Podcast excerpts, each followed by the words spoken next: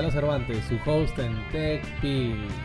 Hoy, lunes 6 de diciembre del 2021, no te pierdas nuestras cortitas de tecnología sobre Giphy, Meta, Facebook Messenger, Didi, Omicron y la industria de las apps. Y en nuestras pastillas de tecnología hablaremos de Singapur como un hub de inversión fintech y de Spotify y su exitosísimo Wrap. Empezamos con TechPil.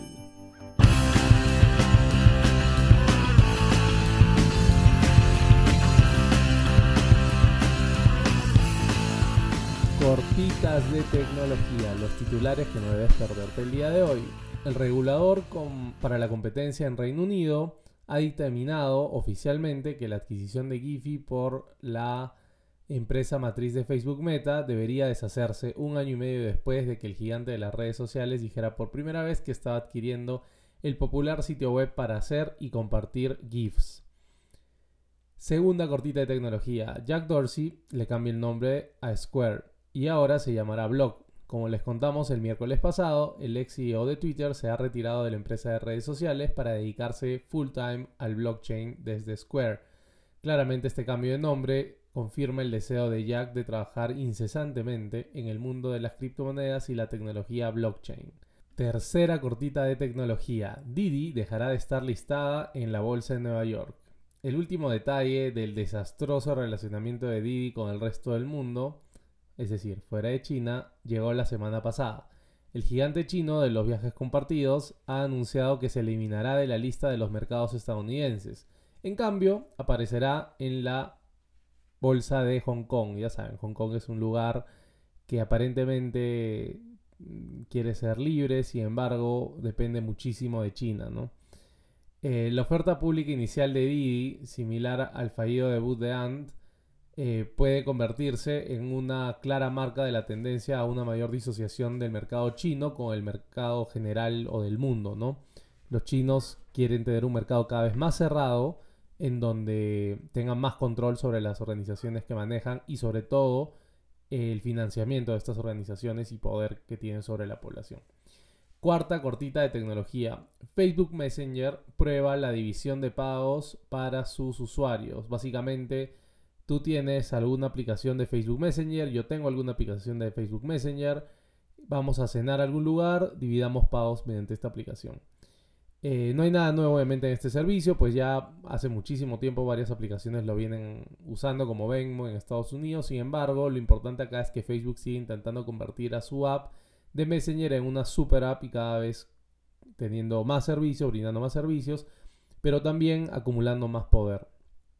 Quinta cortita de tecnología. Omicron se está extendiendo más del doble de rápido que la variante Delta en Sudáfrica. Los científicos dijeron que la rápida propagación de Omicron resultó de una combinación del contagio y la capacidad de esquivar las defensas inmunológicas del cuerpo. Omicron también puede esquivar en parte la inmunidad obtenida de una infección anterior, dijeron algunos de los investigadores. Última cortita de tecnología. La industria de las aplicaciones continúa creciendo, con un récord de 218 mil millones de descargas y 143 mil millones de gastos de consumo global en 2020. El año pasado, los consumidores también pasaron 3.5 mil millones de minutos usando aplicaciones solo en dispositivos Android. Y en los Estados Unidos el uso de aplicaciones aumentó antes eh, por sobre el tiempo de televisión que se ve en vivo. Actualmente en Estados Unidos eh, se mira un promedio de 3.7 horas de televisión en vivo por día. Pero eh, ahora los estadounidenses están utilizando aplicaciones 4 horas al día en sus dispositivos móviles. Tremendo cambio. Esas fueron nuestras cortitas de tecnología. Vamos ahora con nuestras pastillas de tecnología. Primera pastilla, Singapur como hub fintech. La inversión en fintech está aumentando luego de una caída breve pero notable durante la pandemia, ¿no? Por el COVID. Como resultado, los países de todo el mundo están experimentando una gran afluencia de capital para empresas fintech eh, y tanto los totales de inversión como el recuento de transacciones en el espacio de tecnología financiera o de fintechs están aumentando rápidamente. Aunque una gran parte del financiamiento que se ha visto en FinTech viene, o sea, se ha dado en países como Estados Unidos o Reino Unido, ya que claramente son hubs financieros en el mundo, los países más pequeños, especialmente en Asia, están dando también eh, un poco de presencia en el ámbito, ¿no? Esto no es sorprendente ya que Asia lidera el mundo en tasas de adopción de tecnología financiera. Singapur es un país que está construyendo una sólida reputación como centro de actividad de fintech y esta reputación está generando una inversión sustancial. Según KPMG, el financiamiento total de fintech en el mundo para la primera mitad del 2021 alcanzó los 98 mil millones de dólares en un total de 2.456 acuerdos de inversión, ¿no? Eh, ahora, es, importante entender otra vez que para el 2020, que fue el año donde la pandemia pegó más, digamos, eh, una caída enorme pues, en, todo el mundo fintech, sobre todo en la inversión en fintech. Como era de esperarse, eh, Estados Unidos representó la mayor parte de esta inversión ¿no? en la primera parte del año 2021, con 42 mil millones de dólares, casi casi la mitad, bueno, 45% de, del total del mundo. Sin embargo, el financiamiento de fintechs también se recuperó bien en Asia y en otras regiones como Europa, Medio Oriente y África. Para la primera mitad del 2021, la actividad de, financiamiento de fintechs en Asia ascendió a 7.500 millones de dólares, a pesar de la falta de acuerdos de inversión que han recibido mucha notoriedad, o sea, es decir, cosas que tú hayas visto en los portales de, de tecnología o en las noticias comunes, ¿no? CB Insights estima que el financiamiento de fintechs asiáticas en el tercer trimestre es bastante sólido y va alrededor de unos 6 mil millones de dólares, solo por detrás de Estados Unidos. Ahora, a pesar de su pequeño tamaño, pues Singapur tiene como 5 millones de habitantes y es básicamente una ciudad-estado. Eh, esta, esta ciudad-estado está alcanzando rápidamente niveles de inversión de países mucho más grandes que ella, ¿no? Eh, algunos datos de KPMG muestran que solo 614 millones eh, de inversión en temas fintech se dieron la primera parte de, este, de, este, año, o sea, del 2021 en Singapur. Sin embargo, eh, la autoridad monetaria de Singapur sugiere que hay un, hay un cambio hacia la segunda mitad del año, ¿no? Y que definitivamente van a llegar a los 3 mil millones de dólares, por lo menos, dicen ellos. Dado el número récord de acuerdos en la primera mitad del 2021, el optimismo eh, parece estar justificado, porque pareciera que entonces es una curva ascendente muy interesante, ¿no? Ahora, aquí vale la pena comparar a Singapur con países como Canadá y algunos otros europeos, ¿no? Que también en teoría deberían ir al inicio de la ola de, de las fintech. En el primer trimestre, la inversión total en Canadá fue de 4.800 millones de dólares en tema fintech. En Francia y en Alemania fueron 2.000 millones y 2.500 millones respectivamente. El nivel de inversión de Singapur eh, también es notable entre los países del asiáticos y del Asia Pacífico, ¿no? Eh, por ejemplo, los dos países más poblados, China e India, generaron solo 1.300 y 2.000 millones de dólares en inversión respectivamente. Australia tiene menos de 1.000 millones. Singapur se está moviendo muy por encima del peso que tiene poblacional y geopolítico, ¿no? Pero veremos qué sucede hacia adelante con esta ciudad-estado. Vamos con nuestra segunda pastilla de tecnología. ¿Por qué Spotify es la única empresa que está haciendo bien el recuento de todo tu año en su app? Spotify ha logrado algo súper raro. Crear un momento cultural cada año, un día en el que todos en Internet parecen estar hablando de lo mismo los que escucharon en su app en el año que pasó.